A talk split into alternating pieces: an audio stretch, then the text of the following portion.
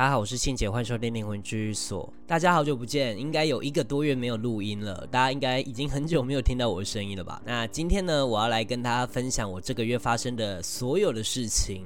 那我就是简略的挑一些重点来说。如果有追踪我灵魂居所 IG 的朋友，应该都知道发生怎么样的事情。就是这个月呢，我爸爸又病危了。就是他病危原因是因为他在呃六月中的时候有得到新冠肺炎，然后这个最新的新冠肺炎其实是这样子的，就是他在得到肺炎的两个礼拜后，这个肺炎会很严重的触发，所以他整个就是呃左边的肺几乎都是在发炎的状况。然后那一天呢，呃早上吧，大概早上十一点多，然后我刚好在煮饭，那那时候接到呃我姐的电话，就说我爸又要急救，因为他呼吸不到空气。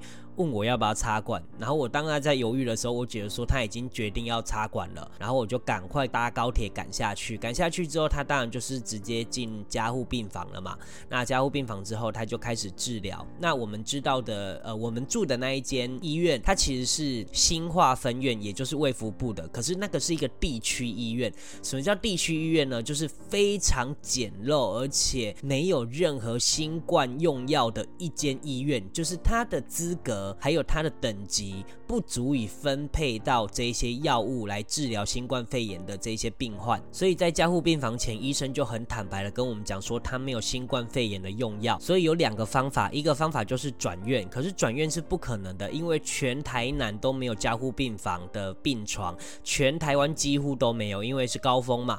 然后另外就是可以用一般的肺炎来治疗它，可是如果一般的肺炎治疗不了，那就代表他个心，他一定就是。新冠引起的肺炎，而这个新冠引起的肺炎会越来越糟，就要看他自己的抵抗力。所以我跟姐姐就很尽力的去找这些病床，就看哪里哪一个地区有啊，哪一间医院有。那当然努力了两天之后也是没有病床。那接着第三天呢，我爸就是有出现心率不整，有跳到两百多，就是一下子呃一百多，一下子两百多。那这时候呢，医生就问我们说，呃要电击吗？因为他现在蛮危险的了。可是他是有。意识的哦，就是他是插着管，然后有意识的。他电击就是为了要让他的心率恢复到正常。那那时候我们就非常犹豫，但是没有办法，太紧急了，所以我们还说好，那就电击好了。那电完之后他就稳定下来，但是他稳定下来还是要继续观察，然后继续用那些让他心脏心律不整的药，让他恢复正常的药，继续的治疗。其实当时的状况已经是蛮危急的了，所以我跟我姐姐就想说，哎，那有形的部分我们都已经做了最大努力。了，有没有从无形部分我们还可以再努力的呢？那这个无形部分的努力，我等一下在后面我会跟大家分享我的想法跟观念。那这时候呢，我姐其实呃在医院里面，她进去看我爸的时候，她就有看到旁边有一些外灵，然后有一个外灵就变成我妈的样子，然后牵着我爸的手。那我爸看到他之后，当然就一直喊我妈的名字啊，然后就想要带走我爸的意思。那这一段我要解释一下，其实啊，我们人的因果如果都解解决。完之后，我们的身体的灵魂的能量其实是非常好的。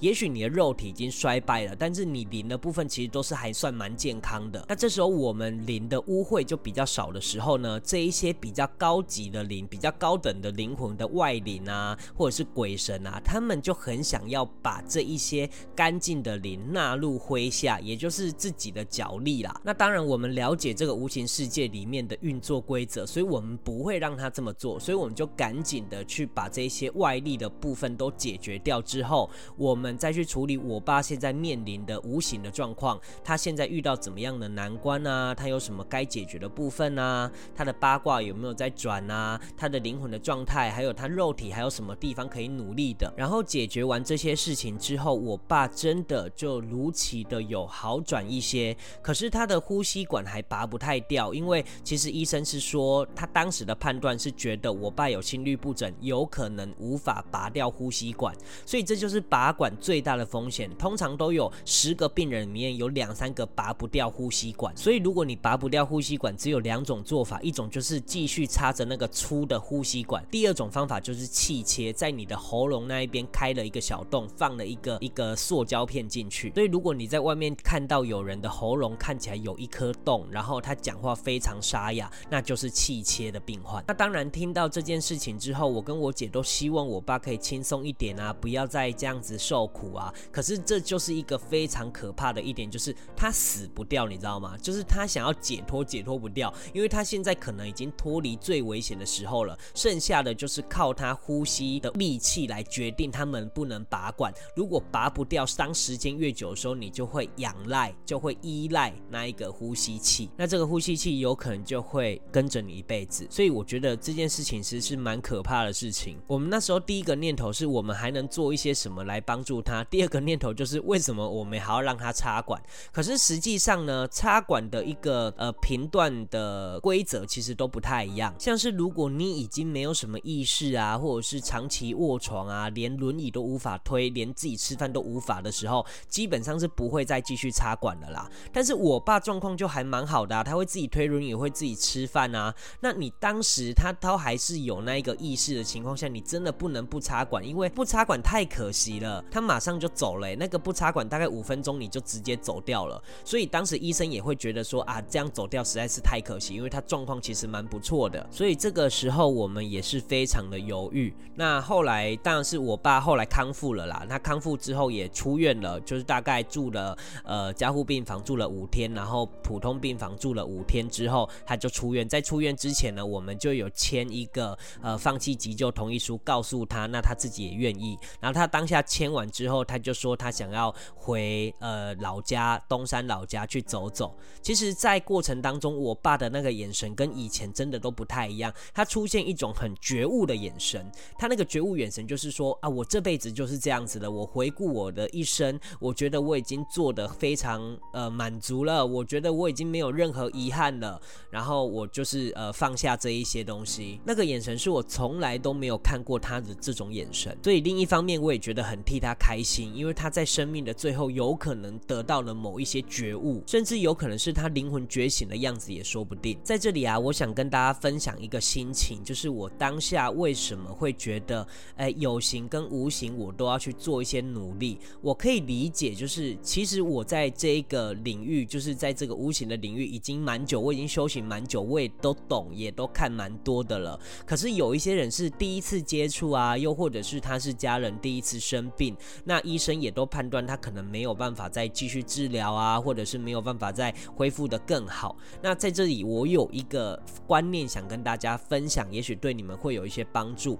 我觉得啊，就是当我们在有形的能力的时候，我们已经尽力了。当我们的做到完全可以做到的事情，然后事情感觉好像也没有什么转圜的时候，你可以尝试无形的世界去看看那边有什么可以努力的部分。千万不要因为你个人的信仰，又或者是你所认知的东西不同或无法理解，你就觉得那是假的或不愿意尝试。如果有任何可能可以改善的机会，你都去努力看看的时候，或许结果不是你喜欢的，但是你已经尽力了，你已经尽到你做子女的责任，这才是最重要的一点啊。或许有时候我们可以理解，肉体已经伤害到一定程度的时候，它是无法扭转也无法逆转的。那剩下的我们当然是希望对方可以好好的，可以舒服一点。我们还能做什么样的努力呢？可以让他更舒服、更好一点。因为有时候我们要去尽这些无形努力的时候，我们会抱持着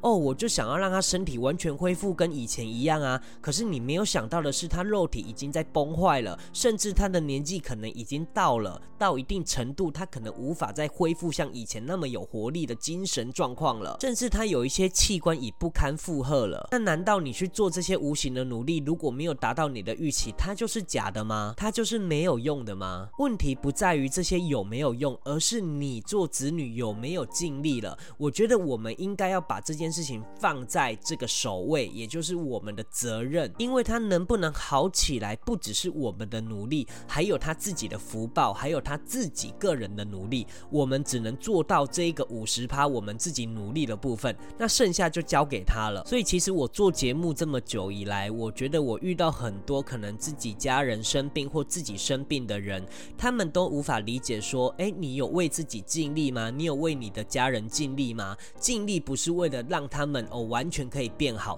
而是你有没有尽到你的责任？你愿不愿意去尝试看看？愿不愿意放下你的成见，跟你所认知不同的歧见来来努力看看呢？我觉得这才是子女应该要做的事情。虽然每一次经过我爸病危之后，然后又康复，我会觉得很神奇，就是我可能做这些努力可能是有用的，但其实我在做这些努力之前，我都没有想让我爸好起来，他就是顺其自然的一种心情，就是我把我该做的都做一做了，那剩下就看命看天。那我就觉得，哎，这样子我也没有什么遗憾。就像是我一月份讲的，我爸在过年前，就今年过年前病危的时候，我也是这么想的。所以呢，未来有可能还会持续发生，但这是一种呃，我们可预知到的频率嘛，就是频率高或低而已。但它一定会有概率的发生。但我都是保持平常心，遇到了我们就去处理。我觉得这是比较好的心态。当我们接受某一件事实的时候，我们的心情就会变得比较坦然，就比较不会有那一些外部的因素来影响我们的心情。